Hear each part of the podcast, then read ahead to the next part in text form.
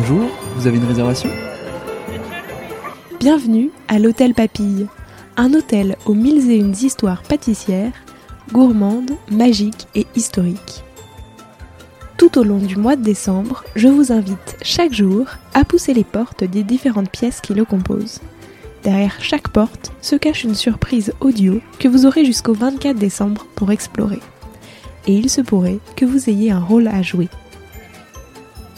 Moi, c'est Léa Reverdy, et je vous accompagnerai tout au long de cette aventure sonore pour découvrir avec vous celles et ceux qui se cachent dans ces pièces. Pour que la magie reste complète, je ne vous en dis pas plus. Vous êtes prêts? On y va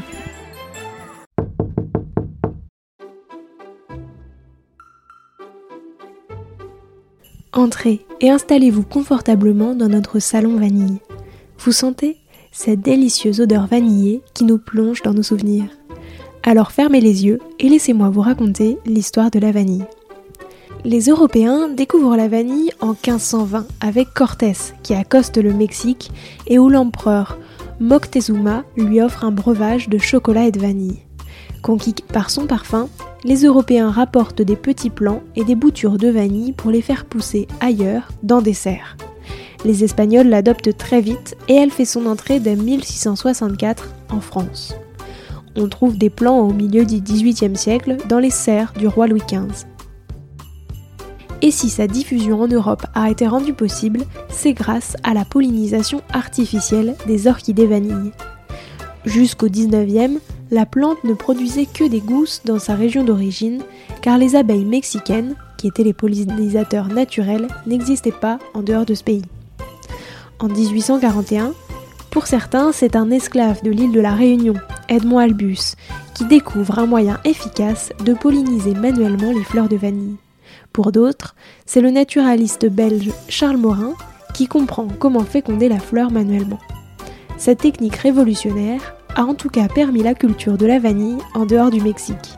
En 1848, des plants de vanille ont été introduits à la Réunion et ont prospéré grâce à cette méthode de pollinisation artificielle. La Réunion est ainsi devenue le premier lieu de culture de la vanille en dehors du Mexique. La propagation de la vanille à d'autres régions tropicales a suivi et Madagascar est aujourd'hui le plus grand producteur mondial. Mais alors comment féconde-t-on une vanille? En dehors de sa région d'origine, la fécondation doit toujours être assurée manuellement, fleur par fleur. Le procédé utilisé aujourd'hui est toujours le même que l'initial et se pratique chaque matin. Les fleurs ont une vie très brève, de quelques heures en début de journée, et ça doit être fait par temps sec, car la pluie contrarie la formation du fruit.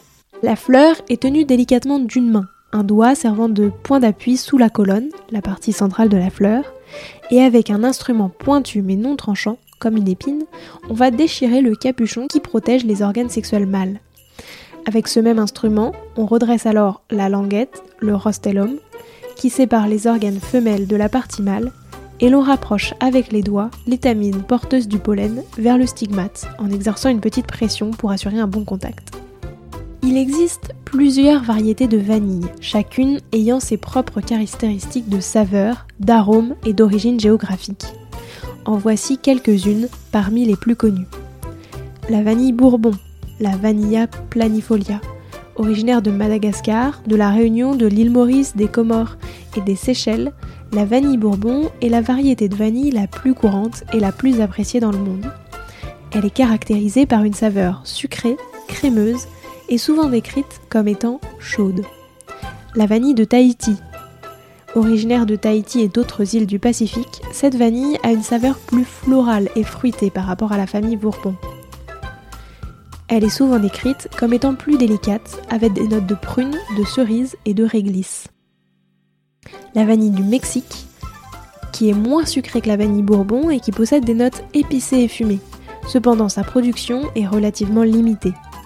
La vanille de Taha, cette variété est une sous-espèce de la vanille de Tahiti et provient spécifiquement de l'île de Taha en Polynésie française. Elle est réputée pour son arôme intense, floral et fruité la vanille indienne, qui est cultivée principalement dans le sud de l'Inde, et cette variété de vanille a des caractéristiques à peu près similaires à la vanille bourbon. Et enfin la vanille bleue, qui est issue principalement de l'espèce Planifolia, Elle se démarque par une préparation innovante puisque contrairement à une vanille classique, elle n'est ni échaudée ni déshydratée et les gousses sont affinées pendant deux ans. Son savoir-faire d'affinage est propre à Escale Bleu. Et son autre particularité, elle est entièrement comestible. Je vous propose de terminer notre visite avec cette anecdote sur la vanille. 1. La vanille bleue porte ce nom parce qu'autrefois, les réunionnais disaient qu'une plante en bonne santé était bleue. D'ailleurs, en 2016, l'Institut international du goût et de la qualité lui a décerné 3 étoiles au Superior Taste Awards avec la mention de produits exceptionnels. 2. Bien que la vanille soit originaire du Mexique, Madagascar est aujourd'hui le plus grand producteur mondial de vanille. Environ 80% de la production mondiale de vanille provient même de Madagascar. 3. Les Aztèques utilisaient la vanille pour aromatiser le chocolate, une boisson chocolatée consommée à l'époque. Et l'introduction de la vanille en Europe a ensuite contribué à l'évolution des desserts au chocolat. 4. Au 19e siècle, on attribuait à la vanille des propriétés aphrodisiaques. On raconte même que la reine Victoria d'Angleterre appréciait particulièrement la vanille, ce qui aurait contribué à accroître sa popularité. 5. Il existe plus de 200 espèces d'orchidées du genre Vanilla, mais seulement quelques-unes produisent des gousses de vanille comestibles. La Vanilla planifolia est la variété la plus couramment utilisée dans la production commerciale. 6. Les plants de vanille commencent généralement à produire des gousses de vanille entre 3 et 6 ans après leur plantation. La période de maturation des gousses varie en fonction des conditions de croissance. Et enfin, 7. La vanille est une épice complexe qui est composée de plus de 250 molécules aromatiques différentes. C'est cette diversité qui confère à la vanille son arôme distinctif et riche. Et vous, quel est votre meilleur souvenir sucré avec la vanille? J'espère que cet épisode vous a plu et moi je vous dis à demain pour une nouvelle aventure. Si vous aimez Papille et que vous souhaitez me faire un joli cadeau de Noël, vous pouvez noter l'épisode 5 étoiles sur Spotify ou Apple Podcast et me laisser un gentil commentaire. Sur ce, je vous souhaite une très belle journée. Prenez soin de vous.